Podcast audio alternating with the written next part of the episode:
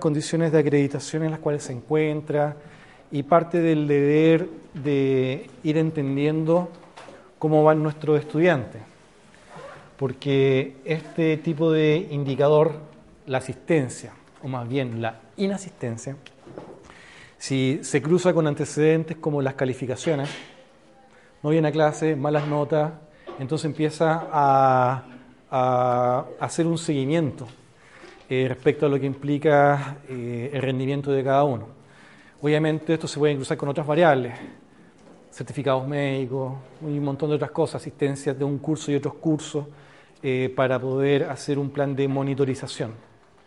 así es que por eso tenemos que pasar la asistencia. ¿Ok? Y hay que hacerlo.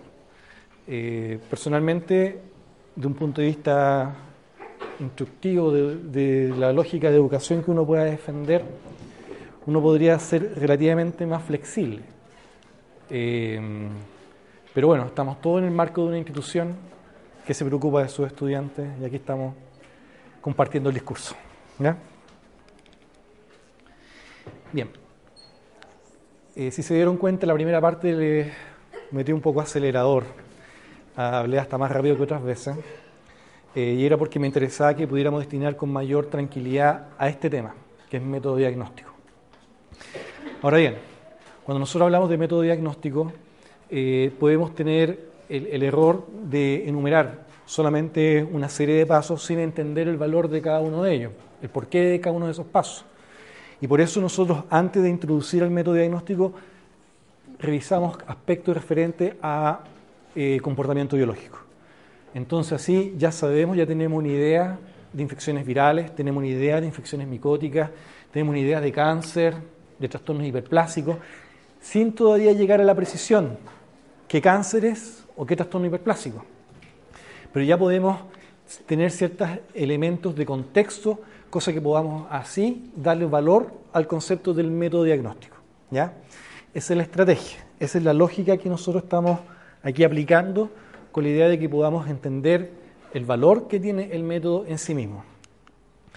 Cuando nosotros hablamos de método diagnóstico nos referimos a la ruta que como profesionales nosotros desempeñamos, vivimos para poder responder a ese motivo de consulta nos referimos a esa ruta que nosotros desempeñamos con la idea de poder ponerle un nombre al trastorno que estamos viendo. Y es aquí cuando yo les digo si aprender de patología o de diagnóstico no es un memorice. No es, ah, esto se parece a un absceso, es absceso. No. Ah, esto parece un problema de inmunidad. No, no, no, no.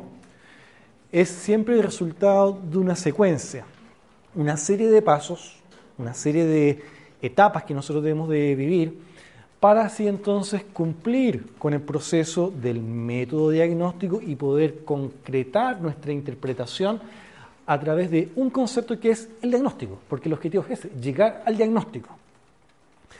En reiteradas ocasiones, tanto en la sesión pasada como en esta, he hablado de tratamientos mal hechos o tratamientos equivocados.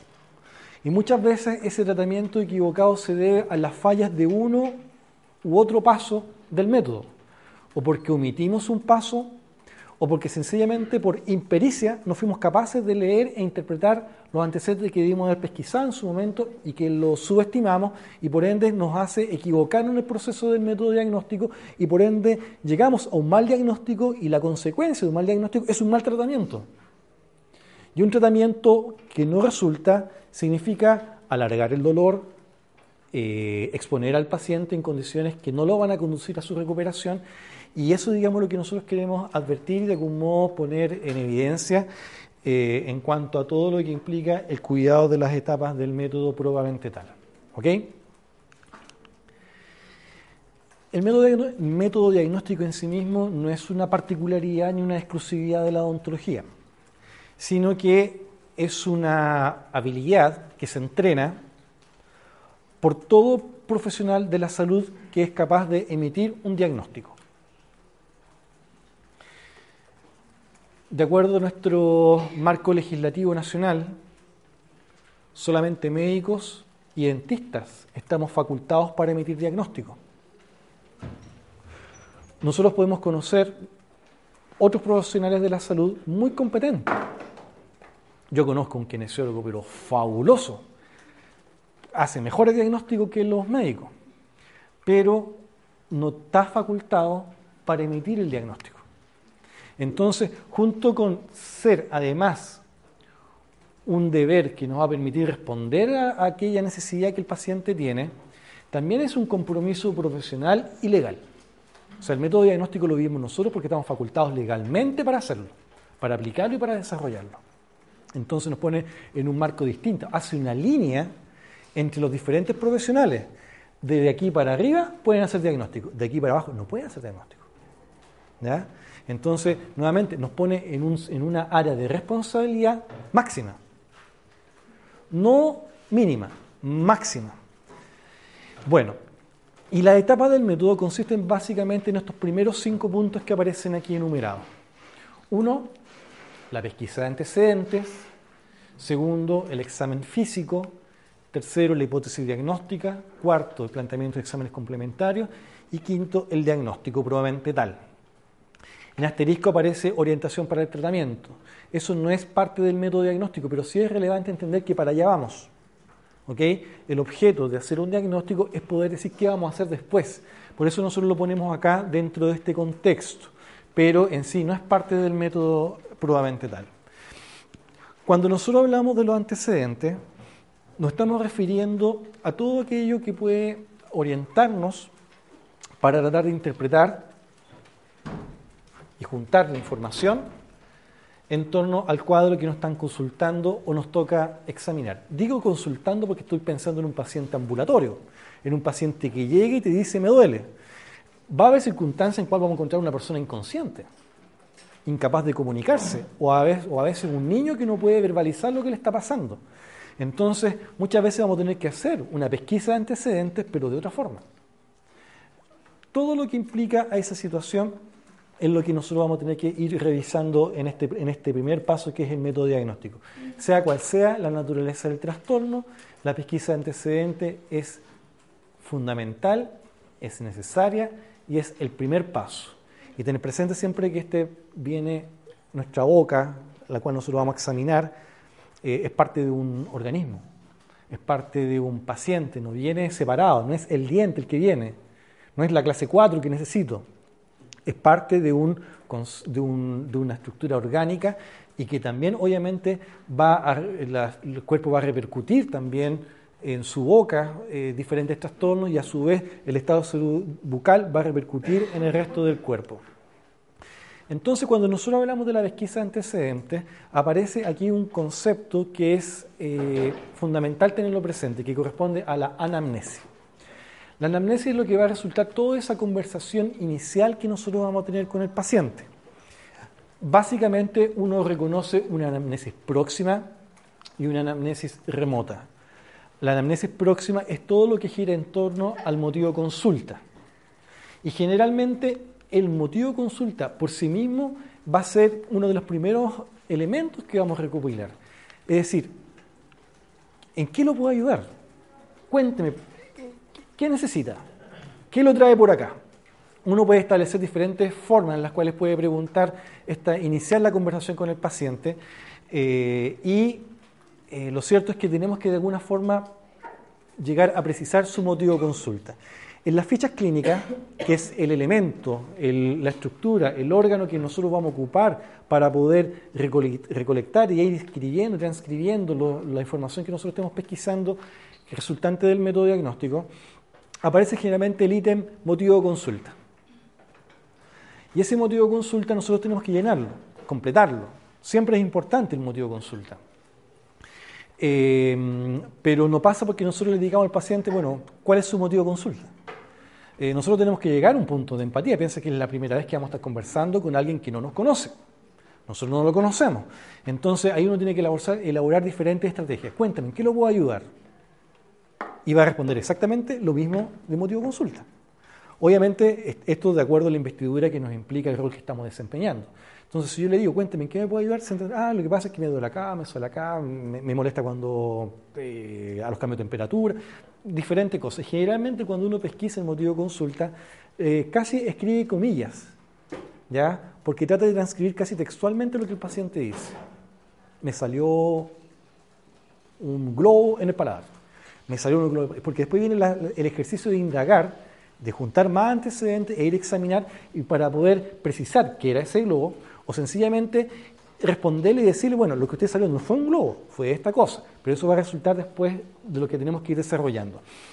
Entonces, este, este parte de pesquisa antecedente incluye el aspecto fundamental del motivo de consulta y esto lo podemos manejar básicamente toda la anamnesis a través de una forma próxima, perdón, existe la anamnesis próxima, que todo lo que gira en torno al motivo de consulta probablemente tal, y una parte remota. Y cuando hablamos de la parte remota nos referimos a antecedentes más globales, por ejemplo, historias de enfermedades, eh, si presenta algún hábito como fumar, cuánto fuma, si bebe o no bebe, si es alérgico a algo.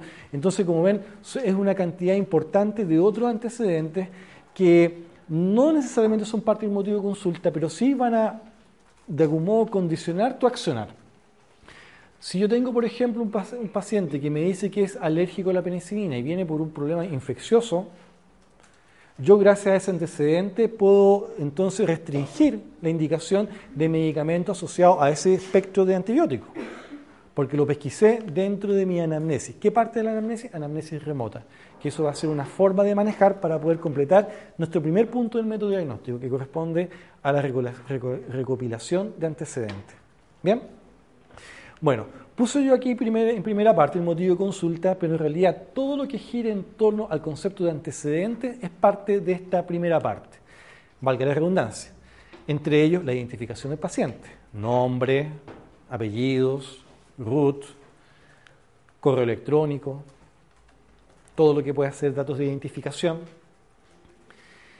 Eh, además del motivo de consulta, todos los antecedentes respecto al motivo de consulta. ¿Desde cuándo usted siente esto? ¿Cinco días? ¿Dos semanas? ¿Tres años? ¿Usted ha notado que ha seguido creciendo, sí o no? Sí ha crecido, no, no ha crecido. Sí tiene episodios de exacerbación y como que esa chica, como esa grande y como que esa chica. Son los términos que ocupa la persona. Y esa parte es un antecedente que nos va a permitir a comprender mejor el motivo de consulta. ¿Qué estamos pesquisando nosotros con ese, con esa, eh, con ese tipo de preguntas? Tratando de identificar el comportamiento biológico. Y usted se golpeó, ah, ahora que usted lo dice, sí, efectivamente me golpeé y desde ahí que empecé a notar eso. No, esto me ha salido toda la vida. No, esto en realidad hace tres semanas no lo tenía. Pero usted fuma, ¿cuánto fuma? Dos cajetillas. Entonces empiezo a juntar antecedentes, propio motivo de consulta, propio con antecedentes globales, eh, de manera, antecedentes propios de los aspectos remotos, y empezamos entonces a juntar elementos para poder entonces entender mejor la situación por la cual el paciente llegó ahí.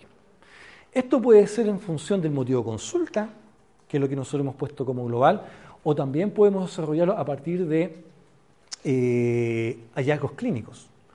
El paciente puede llegar por una cosa, paciente, por ejemplo, un colega, eh, el paciente llegó de urgencia, hace una endodoncia, y el, colega en, el examen notó que había una deformación en, el, en la encía. Entonces ahí uno vira, resuelve el motivo de consulta, pero vira ante ese, ante ese hallazgo. Y ese hallazgo uno lo empieza a dirigir. Bueno, ¿notaste que tenías un aumento de volumen? No me había dado cuenta un hallazgo absolutamente. O te dicen, sí, en realidad llevo como tres meses con eso. ¿Y te ha dolido? No. ¿Y si te toco, te duele? No. ¿Y si comes algo, te duele? Entonces empiezo a juntar someter, a someter a diferentes variables para entender, ya no en función de ese motivo de consulta, sino ante un hallazgo que uno desarrolló. ¿Ok? Y puede, pero todo lo que puede ser y resultar dentro de esta conversación que nosotros le decimos anamnesis. La conversación entonces que nosotros tenemos con el paciente le decimos anamnesis. Puede ser próxima cuando lo dirigimos en torno al motivo de consulta y remota si estamos hablando de otro antecedente. Por ejemplo, hablamos de antecedentes de salud general, antecedentes familiares o la secuencia propia de eventos en torno al motivo de consulta. La anamnesis entonces se puede manejar de dos formas de manera activa, cuando tú vas preguntando, bueno, si tú saltas te duele, si duermes te duele, si, sal, eh, si estás corriendo notas que esto grande, esa chica, ahí uno está sometiendo, al dirigiendo un cuestionario ante diferentes condiciones para que el paciente vaya respondiendo. Es una forma activa de, de manejarlo. O pasiva, que tú sencillamente dejas que el paciente relate. la, la, minoría tiene gran capacidad de relato. La minoría. Muy pocos son los que te dicen con lujo de detalle todo lo que les pasa. Todo. Muy poco. Yo creo que, no sé, yo llevo 15 años, más de 15 años de ejercicio de la profesión. Yo creo que han sido cuatro pacientes los que me han impresionado con el nivel de detalle que tienen. ¿Mm? Cuatro. Trabajando de lunes a sábado. Cuatro. Lo demás, omiten todo. Te omiten todo. Por ejemplo, ¿tiene algún problema a, la sangre? Mm. O sea, ¿tiene un problema de salud general? No. Eh, ¿Toma algún medicamento? Sí, Euterox, propanolol, glibenclamida, ah, eh, ¿Te fijas, no? Entonces hay una situación de subestimar. Y eso ha pasado en casos que han sido también unos más trágicos que otros. Otra vez, por ejemplo, aquí en la facultad llegó un paciente derivado por otro servicio porque la prótesis se le estaba soltando, producto de, una lesión, un aumento de volumen que estaba creciendo. Entonces, este aumento de volumen ya no era adaptativo, estaba empujando la prótesis, la prótesis se soltaba, eh, el crecimiento era continuo. Y nosotros en toda la anamnesia preguntamos, ¿usted, usted hipertenso? Sí, ¿usted diabético? ¿Tiene otra enfermedad? No, no, no, no, no, pues viejito como 80 años. Eh, contestaba la hija. Eh, y la situación es que tuvimos que tomar la biopsia, tomamos la biopsia, la lesión arrojó que era un linfoma. Nosotros teníamos la duda de si era un linfoma o un mieloma, que es un tumor maligno, ¿cierto?, de células blancas. Eh, y cuando nosotros le dijimos a la familia, sabe que el informe nos mostró muy buenos resultados, nosotros estamos viendo que esto puede ser un linfoma un mieloma. Ah, pero si tiene mieloma. El viejito tenía mieloma y no lo había dicho. Perdimos un mes entre las visitas, eh, las interconsultas, tomar el, procedimiento quirúrgico, eh, hacer el informe. Y la lesión seguía creciendo, creciendo, creciendo, creciendo y deformando, deformando, deformando. Un mes por no entregar un antecedente. Entonces, eso es algo que puede pasar. Estamos hablando de una situación puntual, pero son cosas que pasan. Eh, y eso es algo que puede estar siempre atento. Entonces, siempre en la pesquisa de antecedentes, uno debe desarrollar diferentes estrategias. Por ejemplo, en lo personal, en mi secuencia personal, yo le pregunto a los pacientes, ¿tiene algún problema de salud general? No. Me dicen no. Ok. ¿Tiene algún problema al hígado, al riñón, diabetes, hipertensión? Ah, sí tengo hipertensión. Ya, perfecto. Después, le otra tercera forma, ¿toma algún medicamento por algo? ¿Se fijan? Le he preguntado de tres formas para que me responda un ítem. Y siempre la primera no, la segunda no, entonces aparecen un montón de cosas. O en la primera no y en la segunda aparecen un montón de cosas. Entonces yo no me puedo conformar solamente con si tiene algún problema de la salud, me dice no y paso de largo. Porque antecedentes que aparecen y que no lo dicen, que toman medicamentos para la hipertensión, medicamentos para la diabetes, tratamientos por cáncer, eh, tratamientos para eh, hábitos de fumar, por ejemplo, que fuman una cajetilla. Entonces, todas esas cosas uno tiene que estarlas pesquisando y ser reiterativo. Entonces, nuevamente, ¿cuál es la secuencia que, yo hago y siempre aparecen antecedentes eh, sobre ello? ¿Tiene algún problema de salud general? Chequeo, dice, no, bien eh, problemas al hígado, me paseo por cada sistema, hígado, riñón, diabetes, hipertensión, estómago, y, ahí aparecen algunas cosas, y después toma, está tomando algún medicamento por algo, ta, ta, ta, ta. Después pregunto, ¿es alérgico a algún medicamento? ¿Fuma? ¿Cuánto fuma? Entonces, porque no, no es solamente necesario saber si presenta o no el hábito, si fuma 20 cigarrillos, fuma un cigarrillo, ¿con qué frecuencia? Ese aspecto uno también tiene que indagarlo, pero también manejarlo siempre con el tacto suficiente y con, una, con un ritmo también que no te quedes pegado eh, en, en, indagar e indagar e indagar. No, tú vas avanzando y vas avanzando y vas juntando estos elementos. Todo esto es parte de la anamnesis. Todas estas cosas nosotros las desarrollamos en el escritorio, mientras estamos conversando y atendiendo con el paciente. Entonces, en esta fase, que es muy importante, tú estableces los primeros vínculos con el paciente, eh, empatizas con su motivo de consulta, tratas de entender el motivo de consulta y después empiezas a entender su condición orgánica global, con sus hábitos y sus condiciones particulares. Y todo esto dentro, de la conversación. Si tú analizas bien el motivo de consulta y preguntas bien en función de los secuencias de eventos, ya te puedes hacer inmediatamente la idea si está pasando por una infección, si es un proceso neoplásico, un problema autoinmune, un problema viral, inmediatamente uno puede hacer el diagnóstico desde el escritorio sin antes examinarlo. Obviamente, eh, omitir el método diagnóstico al punto uno sería una irresponsabilidad. Pero por lo menos si tú desarrollas una buena entrevista, una buena conversación con el paciente, ya tienes muchos elementos para desarrollar un buen examen físico, que es el próximo paso. ¿Ok? El examen físico, que es el punto 2, recuerden que esto es una secuencia. Si yo estoy conversando con el paciente, tome asiento, conversamos, cuéntame en qué le puedo ayudar, bla, bla, bla, bla, algún problema de salud general, no, eh, toma algún medicamento, bla, bla, me toman todos los medicamentos, ya. Entendemos, pase al sillón para examinar. Momento 1, paso 2 del método del examen. Examen físico. El examen físico se divide básicamente en dos grandes momentos. Un examen físico general, que corresponde a todo lo que puede entenderse, que la redundancia como general, si está cojeando, si le falta un brazo, si es desplazado por silla de rueda, si tienes que examinarlo porque está atendido, si está inconsciente. Son aspectos que uno va valorando del examen físico general. En la atención odontológica la gran mayoría de los casos es un paciente que no va a tener grandes trastornos a nivel general. Es un paciente generalmente autovalente, que va a explicar qué es lo que le pasa, lo que le sucede, va a poder conversar. Si empezamos a encontrar que hay deficiencia en torno a ello, entonces uno ya debe consignarlo acá, antecedente de salud general. Si le falta un brazo, uno tiene que preguntarle, bueno, ¿qué le pasó al otro brazo?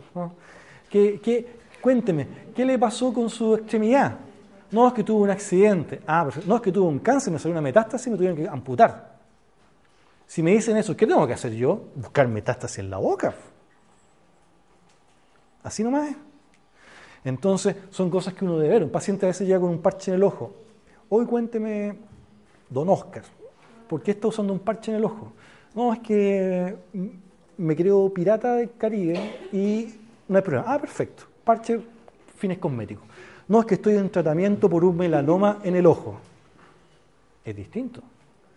¿Se fijan o no? Entonces yo puedo indagar un poquito más. ¿Y qué le están haciendo de tratamiento? Si no es problema en preguntar.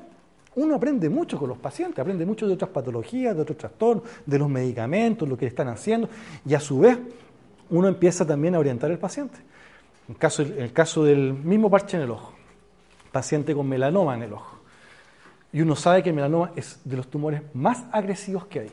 De, los agresivos, el melanoma es como el número uno. Entonces, este paciente está haciendo un tratamiento. No, no es que tengo un melanoma en el ojo. Eh, ¿Y qué se está haciendo el tratamiento?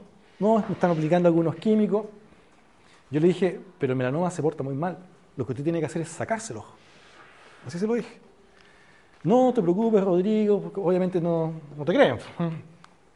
Eh, pero uno sabe que el melanoma se porta muy mal. Paciente fue, se hizo la limpieza, hizo las tapaduras y se murió. De una metástasis al hígado, del melanoma. Entonces, yo le di la orientación, yo le expliqué, fíjese, ese, melanoma, como se lo están tratando, se lo están tratando, ¿por qué no pide otra opinión? Porque el melanoma de por sí es agresivo. Ahí está. Entonces, nuevamente, tú no vas a intervenir ni tampoco interferir, pero sí les puedes decir, pide otra opinión, busque otra persona. ¿Por qué no maneja con este otro grupo de, profesionales? Que ellos tienen otra experiencia en cuanto al manejo de melanoma. Aprovechemos que está solo en el ojo. En el ojo es, núcleo el ojo, saca el ojo y se acabó, entre comillas, el problema. Pero un melanoma de por sí tiene un curso fatal. Entonces, eso, como te digo, eh, tú, uno, lo puede ir tanteando e ir preguntando. Es importante. Una vez llegó una paciente con el brazo, eh, con, una, con un cabestrillo. ¿Qué le pasó? No es que tenga una metástasis en el, en el brazo. Y también me dijo, y también tengo una metástasis en el cuero cabelludo. Y también tengo una metástasis acá. Ella absolutamente consciente de todo. Casi diciéndome, y me quedan dos meses de vida casi diciéndome eso.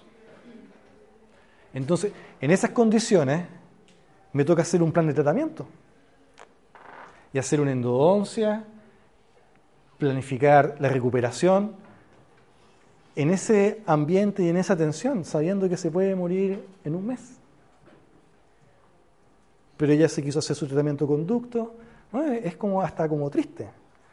Eh, pero uno tiene que indagar, porque es tu deber profesional. Y tienes que entenderlo y empatizar siempre con el paciente. Recordemos que estamos tratando a seres humanos, que tienen historias, que tienen sentimientos, que muchas veces juntan su plata años para ir a verte. Entonces uno también tiene que tener esa sensibilidad. ¿ya? Eh, no se trata de ponerse a llorar con el paciente, para nada. Solamente ser lo humanamente profesional para empatizar con ellos y ser respetuoso con toda su estructura y responder al motivo y dedicarse al paciente. ¿ya? Todo eso en cuanto a lo físico general. Ya cuando hablamos, superamos el punto físico general, llegamos al físico particular, que eso corresponde a todo lo que implica la estructura de cabeza y cuello. Para nosotros, no solamente en la boca, no son solamente los dientes, son dientes, cada uno de los dientes, los 16 dientes que tenemos arriba, los 16 dientes que tenemos abajo, por vestibular, por palatino, por lingual, por mesial, por distal, por oclusal, por incisal. En realidad sometemos al diente a un examen por lo menos en cinco lados. Agreguémosles la calidad de la inserción eh, periodontal y estamos, eh, estamos realizando al final 7, 8 puntos de observación por cada diente presente en boca. Agreguemos la lengua, dorso de lengua, borde lateral, piso de boca y un montón de cosas que estamos repitiendo, fondo de vestíbulo, paladar, piel perioral, labios, articulación temporomandibular. Entonces, en realidad, son hartas estructuras las que tenemos que ir evaluando, todo lo que implica nuestra área de especialidad. Porque es nuestra especialidad. Nuestra especialidad es la boca y el territorio bucomaxilofacial. ¿Ok? Entonces, cuando uno lo ve desde ese punto de vista, debe actuar como un especialista y por ende tener, hacernos cargo de lo que implica la valoración del estado de salud de ellos. Un poco como lo que yo le mostraba en la foto. Lo que yo le mostraba eran lesiones de encía, de hueso, de paladar, de cuello, porque es nuestra área de competencia. Dime, ¿cuál es su nombre? María Fernanda, dígame.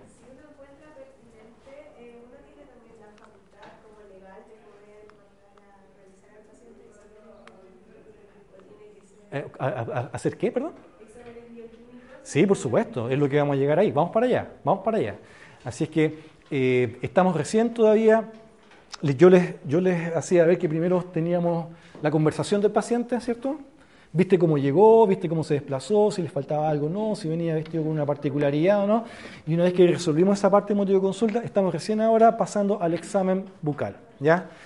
Obviamente, tú vas a hacer un examen de la globalidad pero también tienes que examinar en función de lo que implica el motivo de consulta. ¿Qué lo trajo por acá? Tengo que ir para allá. Pero no puedo saltarme todo lo demás a ir directamente al motivo de consulta. Uno tiene que hacer esa valoración eh, en su globalidad. Todos estos aspectos que hemos estado describiendo en cuanto a localización y características de las lesiones, eh, más los antecedentes que podemos recopilar en torno a motivo de consulta, aparece este otro concepto que corresponde a la semiología. La semiología es una forma que te permite a ti interpretar los signos, los síntomas y su historia para entonces llegar al planteamiento también de una y hacer una interpretación que te va a conducir hacia el diagnóstico. Todos esos elementos son de la semiología. Eh, algunos lo definen como un arte. Sí, un arte de la semiología, pero es que a veces suena como distante el arte. No, yo creo que es un, es un mecanismo de trabajo. Eh, y, ese mecanismo de trabajo, eh, obviamente tú tienes que desempeñarte competentemente, donde tú tienes que interpretar desde lo que ves, desde lo que examinas, desde lo que tú puedes pesquisar de los antecedentes. Y esa situación es lo que nosotros nos va a conducir nuevamente a poder responder al motivo de consulta y es una, una herramienta que nos va a ayudar a vivir el método diagnóstico también. Cuando nosotros hablamos del examen físico, eh, ahí también tiene, entra en función todo lo que implica la pesquisa de antecedentes que resultan del examen. El paciente ya te contó que te dolía, pero ¿qué tú hacer en el examen? Lo vas a percutir, lo vas a soplar, lo vas a someter a diferentes estímulos que también es parte del examen. Vas a ver si se desplaza o no sobre planos profundos, si es blando, si es firme, si es duro, eh, si, de qué color es, si es verde, rojo, morado, negro. Eh, todos esos aspectos van a resultar del examen físico y todo lo que hemos descrito en, este, en estos puntos, en estas características, son propios, es propio de la semiología. Entonces, el aspecto semiológico nos va a ayudar principalmente a articular lo que es antecedente con examen físico. Y toda esta descripción puntual que hacemos de las diferentes situaciones de motivo de consulta de las lesiones probablemente tal es lo que nosotros redundamos en el concepto de la semiología probablemente tal. Cuando nosotros hemos ya hecho el manejo de la anamnesis y la interpretación semiológica, que lo vivimos dentro del método, eh, recopilando los antecedentes del examen físico, es lo que nosotros vamos a resolver con el planteamiento de nuestra hipótesis diagnóstica o hipótesis inicial. Vamos a emular nuevamente.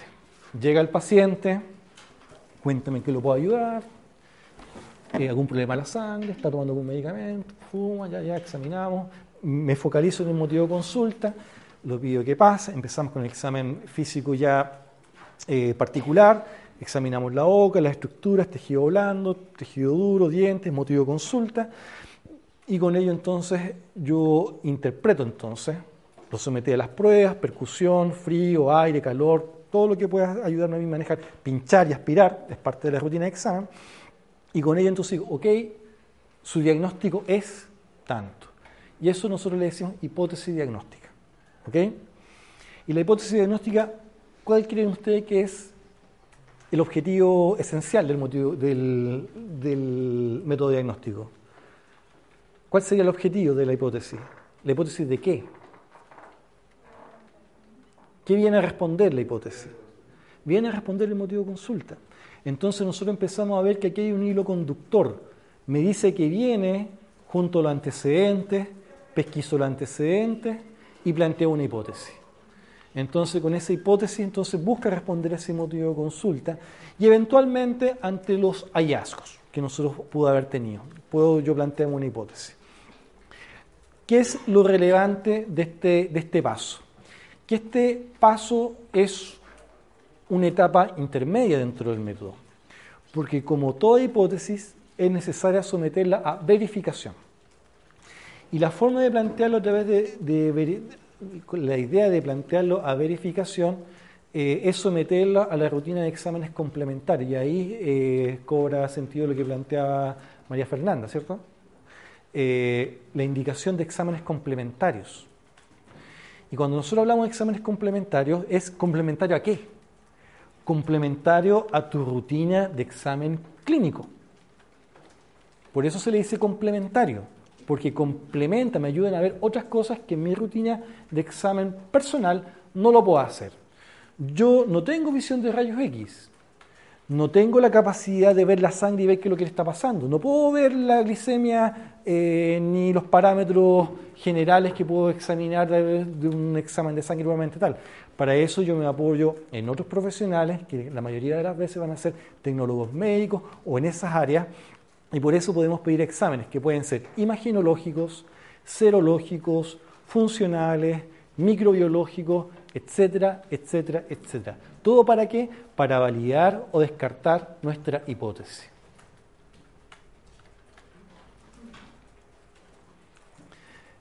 Generalmente estos exámenes complementarios eh, se tercerizan nosotros generalmente son pocos los exámenes complementarios que podemos hacer en nuestro propio box. Em, con suerte tomar una radiografía, una radiografía periapical, es un examen complementario de tipo imaginológico. Pero si yo le pido una resonancia nuclear magnética, yo no lo puedo hacer en mi examen, en mi rutina, en mi box. Si yo le pido un perfil bioquímico, tampoco lo puedo hacer en mi box. ¿Me entiende? Entonces, generalmente estos exámenes complementarios tienen que ir a centros especializados donde realizan estas maniobras, pero nuestro planteamiento hipotético queda acá. Entonces, el paciente generalmente pide una segunda cita para poder entonces interpretar los exámenes, los exámenes complementarios y desde ahí validar o rechazar nuestra hipótesis diagnóstica. Obviamente, el paso de los exámenes complementarios a diagnóstico, el paso 4 y 5, también va a estar sujeto a la naturaleza de la lesión que estemos examinando. Hay cuadros que de suyo van a ser, eh, se va a resolver el diagnóstico con el examen físico. Es decir, yo voy a llegar al planteamiento de la hipótesis diagnóstica eh, y muchas veces va a ser el diagnóstico, vamos a poder construir un diagnóstico definitivo en esa etapa. ¿De qué va a depender? De nuestra correcta anamnesis, de nuestro correcto examen físico y que, y que la hipótesis diagnóstica responda al motivo de consulta y nos permita el tratamiento que instauremos que funcione. O sea, si nosotros hacemos un tratamiento con una hipótesis diagnóstica, eh, tenemos que esperar a que funcione. Si ese tratamiento que nosotros realizamos no funciona, ese tratamiento fallido pasa a ser un nuevo antecedente. Hmm, no funcionó. Vuelvo a examinar y se agrega este nuevo antecedente y vuelvo a examen físico y vuelvo al planteamiento de la hipótesis diagnóstica. ¿Se entiende, no? Lo que estoy planteando acá, ¿conoce la serie del Doctor House o no? Es que es una serie ya antigua. Eh, pero este es el guion de la serie House. Es el guion. La introducción, antes de los, créditos. Eh, una persona desmayada o que se fractura o que de repente hace un deporte y se cae, están juntando el antecedente, lo ven mórbido, lo ven comiendo cerveza, fumando como loco y tiene un accidente. Eh, entonces eh, hace el examen físico y después hace una hipótesis diagnóstica. Y aquí está la pega. Tiene a un médico que opina una cosa, otro médico que opina otra cosa y él opina otra cosa. ¿Qué le dice él? Ya, háganle tal examen. Siempre pide líquido cefalorraquídeo, hagan una resonancia, vayan a la casa, vayan a estudiarlo, vayan a juntar antecedentes hasta que plantea el diagnóstico. Muchas veces pasa que en la serie House, en que plantea el diagnóstico, eh, se le trata por algo y el tratamiento fracasa. Ah, vamos de nuevo. Y entran de nuevo al ciclo. Este es el guion. Método diagnóstico. Doctor House. Ahí está. Entonces, y esa es la gracia que tiene la, serie esa, la película, la historia, porque en realidad capítulo a capítulo era volver al método, volver al método, volver al método. Y este, digamos, lo que estructura la historia de ese tipo de cosas. Entonces, para que vayamos también mirando esa serie también con esos ojos. Se dan cuenta que hay un contexto que se, que se, cree, que se recrea, hay una situación de un examen que, que, queda por desarrollar, eh, la pizarra que él tiene con su mesa de discusión es acá hipótesis diagnóstica. Tenemos esto y él dibuja, enumera. Tenemos esto, esto, esto, esto, presión tanto, eh, estos exámenes resultaron esto. ¿Cuál es nuestra hipótesis? ¿Qué opinas tú? ¿No le crees? ¿No opinas tú que no le crees? ¿Le crees? ¿Esto podría ser? Y empieza, empieza a generar una discusión en ese punto. Y la historia se desarrolla en este punto y el examen es complementario. ¿Sí o no? Hasta llegar al diagnóstico. ¿Y cómo se resuelve la historia favorablemente? Cuando se mejora. ¿Y por qué se mejoró? Porque dio con el diagnóstico correcto. ¿Mm? Por eso se mejora. Porque es una película que tiene que mejorarse en 45 minutos. Pero lo cierto es que ese es el valor de esa serie. Eso es lo que lo muestra que está bien hecho. Por eso atrapa, por eso es entretenida, es interesante verla. Porque se pasea por toda esta etapa. Pero ahora ya saben el guion, ya conocen la estructura. Vean la serie de nuevo y reconozcan esta etapa. ¿Mm? ¿Se entiende, no? Entonces, y eso digamos lo que nosotros debería, debería de pasarnos cuando nosotros estemos viendo este tipo de situaciones, este tipo de películas que rozan con el área del diagnóstico. Ah, veámoslo, veámoslo con ojo crítico. Total, ya sabemos lo que es el método diagnóstico. No es que vi la lesión y hice un diagnóstico. Mm, sospechoso. Mm. Hay que someterlo a examen, someterlo a rutina y todo ello. Así que eso para que nosotros tengamos presente en cuanto a lo que implica ello. Nuevamente, hay varias situaciones clínicas, y eso en odontología eh, a nosotros nos pasa mucho, en los cuales varios diagnósticos los vamos a construir acá. Es decir, con una buena pesquisa de antecedentes, una buena eh, comprensión de la secuencia de eventos, el examen físico, eh, y vamos a poder hacer un diagnóstico. ¿ya? Ahora bien, uno igual pide exámenes complementarios, es para quizás cuantificar la magnitud del daño, y, y eso te va a permitir hacer una precisión en el diagnóstico, diagnóstico definitivo, ¿cierto? Una precisión. Muchas veces eh, eh, la solicitud de examen lo que va a ayudarte es eso, ser más preciso. Ya dijiste que era, con esto vas a dar una mayor precisión. Eh, o también de pedir exámenes complementarios por si hay hallazgo. Y eso en ese, aspecto la odontología pedimos la radiografía, las o la panorámica, muchas veces por si encontramos algunas cosas, otras cosas, caries que se nos hayan escapado al examen físico y que no hayamos podido ver. Bien, preguntas. Hay un concepto que es relevante tener presente que se refiere al examen clínico. El examen clínico debería estar en esta columna, en esta parte de acá, en esta columna de paraconceptos que giran en torno al método diagnóstico. Y el examen clínico se refiere a anamnesis más examen físico. Cuando tú dices, estamos en un examen clínico, se entiende que pesquisaste antecedentes y que hiciste ya el examen físico. Esa es parte del examen clínico. ¿Ok? Esto para diferenciarlo del examen físico. El examen físico es el paso 2, la etapa número 2 del método diagnóstico y solamente la, el examen. Cuando ampliamos el concepto clínico, se agrega el factor de los antecedentes. ¿Ok? Eso es un antecedente que hay que tenerlo permanentemente presente. bueno, ¿y para qué hacemos diagnóstico? Obviamente para responder al motivo de consulta, para resolver el problema que trae el paciente a, consultarte, ¿cierto? Y obviamente nos va a permitir establecer el tratamiento que esperamos que por todos que sea el adecuado. Ahí estoy yo cuando tenía pelo, todavía me queda pelo ahí. Eh, yo ya no trabajo así, pues yo, yo en mi box ando con buzo clínico permanentemente. Eh, en un tiempo trabajaba con corbata, ¿no? Pues ya, ya no, ya no. Eh, eran otros tiempos. Trabajaba con pelo, ya no tengo pelo. Así ¿Qué etapa del método diagnóstico estoy viviendo ahí? ¿Examen? ¿Qué más? Pero fíjense lo que tengo en la mano. ¿Qué es esto?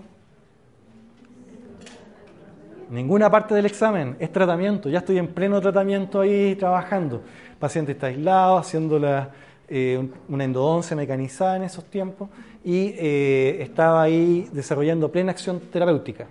Nada de diagnóstico. Y a nosotros nos gusta que nos saquen fotos con acciones trabajando ahí, haciendo exodoncia, poniendo implantes, poniendo prótesis. Eh, y esas son acciones terapéuticas. Todas son, son acciones terapéuticas. Y muchas veces nuestra profesión y nuestra especialidad nos definen acciones terapéuticas.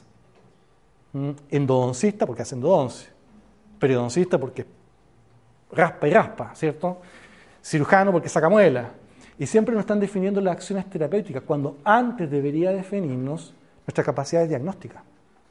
¿Mm? Nosotros somos especialistas de la boca. Y por eso, por ejemplo, las discusiones que, uno tiene con el, con el endodoncista, por ejemplo ellos aprenden técnicas de instrumentación, eh, técnicas de obturación, técnicas de relleno del conducto. ¿Saben de lo que estamos hablando, cierto? ¿Sí? Cuando su especialidad debería ser la respuesta a salud periapical. Cuando está, mal, cuando está enfermo, cuando yo sobreobturo eh, y no genera reacción inflamatoria, que es capaz de discriminar entre una patología inflamatoria y una patología no inflamatoria, eso debería, debería ser su alta competencia. Y no, como van a escuchar, es que tengo tacto para sentir si el lápiz está ahí o no está ahí. No, pues. Tus habilidades quirúrgicas también deberían estar en función de la comprensión de la patología o de la exigencia eh, que va a implicar hacer un diagnóstico en patología traumatológica, por ejemplo. Entonces, esas son las cosas que nosotros deberíamos estar desarrollando en ella. ¿Qué etapa del método diagnóstico está él? Ninguna. Terapéutica. Ninguna etapa del método diagnóstico. ¿En qué etapa del método diagnóstico podría encontrarse él? Puede estar juntando antecedentes y si es una receta, ya es orientación para el tratamiento. O a lo mejor es un examen complementario que está indicando, no sabemos. ¿Sí o no? Queda ahí. No podemos eh, entender, muy, poco. Y acá es una ficha clínica, se fijan, eso es más largo. Y ahí están conversando y entrevistándose. Si se fijan, ¿Qué es lo común en estos aspectos, en estas dos eh, ilustraciones, dos esquemas, fotografía? El escritorio. ¿ah? El escritorio es fundamental para poder conversar, es muy útil. Cuando ustedes piensen en su clínica, piensen en un escritorio. Después en el sillón dental.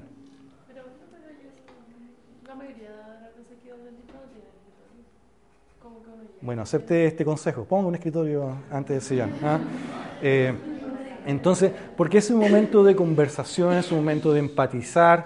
Eh, piense que la mayoría de la, de la población de Viña y el planeta le tiene pánico al dentista.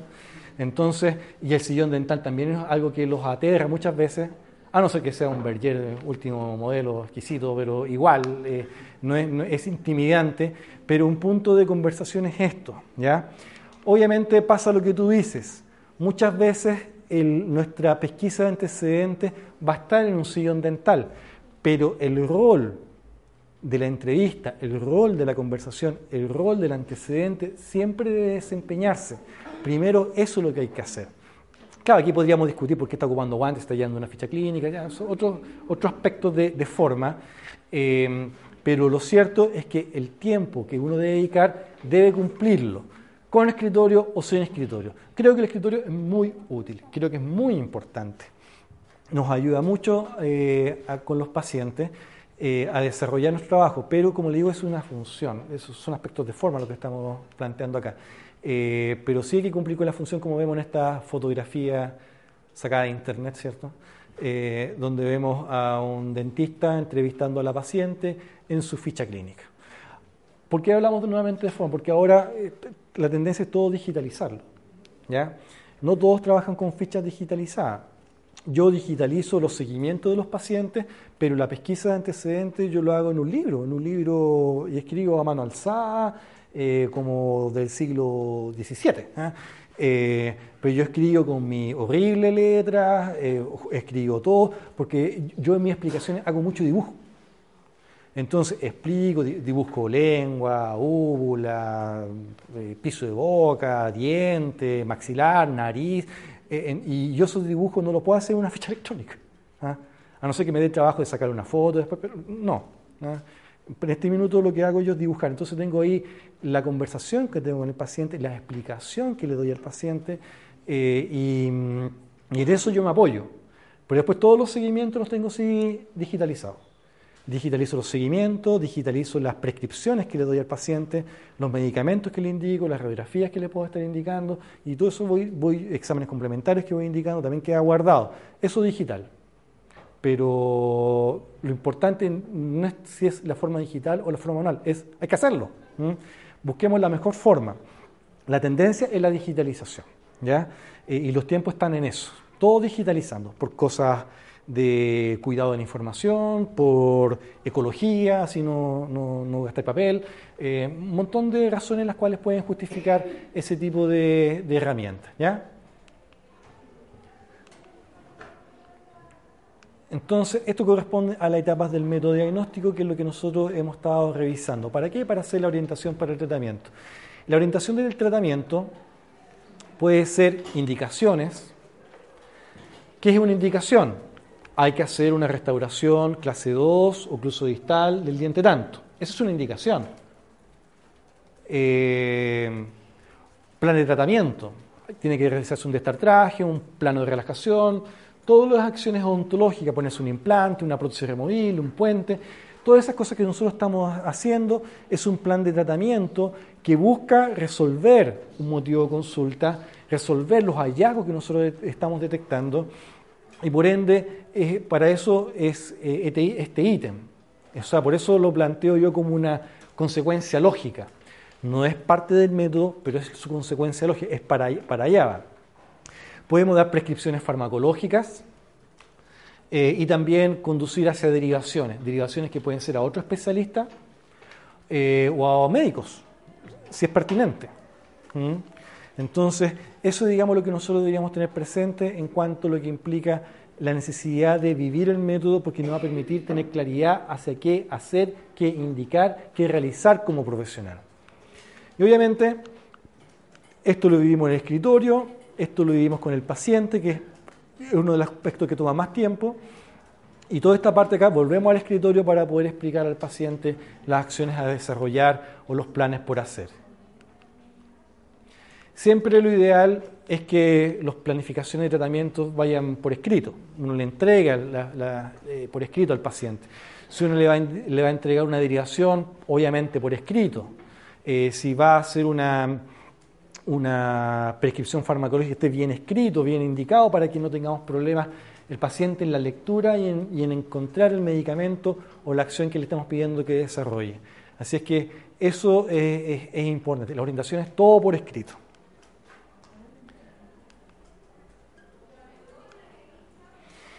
Un paréntesis. Si nosotros buscamos articular los aspectos de la pesquisa de signos y síntomas, los síntomas que lo pesquisamos a través de la anamnesis principalmente, los signos que van a resultar del examen físico, toda esta parte que nosotros hemos redundado en semiología, lo que estamos haciendo en semiología es tratar de entender los mecanismos patogénicos. Es decir, juntando los elementos para ver si estamos en un proceso adaptativo celular, si hay una inflamación, hipersensibilidad, una infección, autoinmunidad. para eso estamos juntando todos estos antecedentes. Es para tener claridad ante qué mecanismo patogénico está desarrollándose eh, este problema y nosotros podamos dar las orientaciones definitivas al paciente.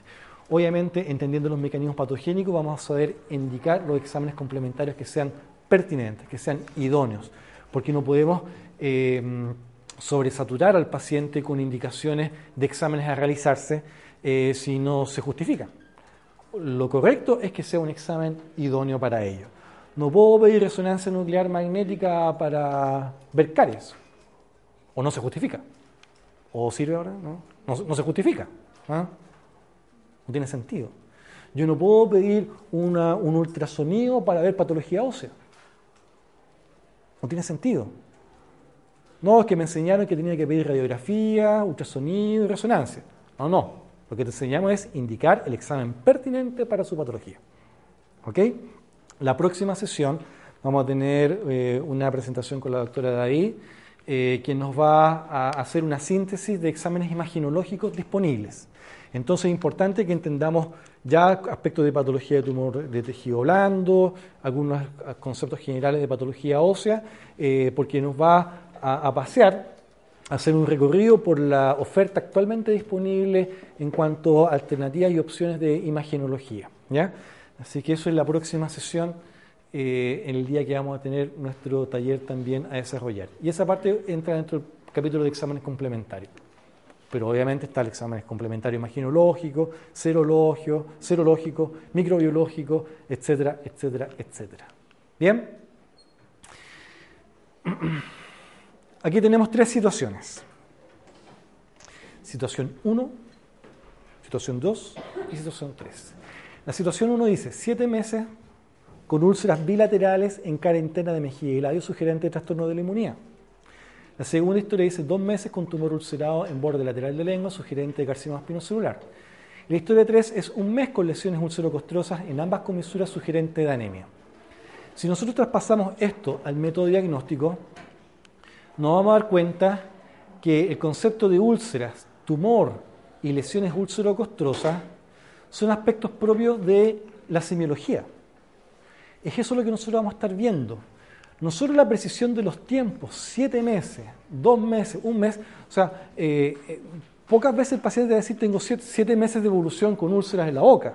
No, te va a decir me salió esto, y usted va a interpretar que es una úlcera, usted se da cuenta que tiene una disposición bilateral y usted, producto de la conversación, se da cuenta que tiene CTMS.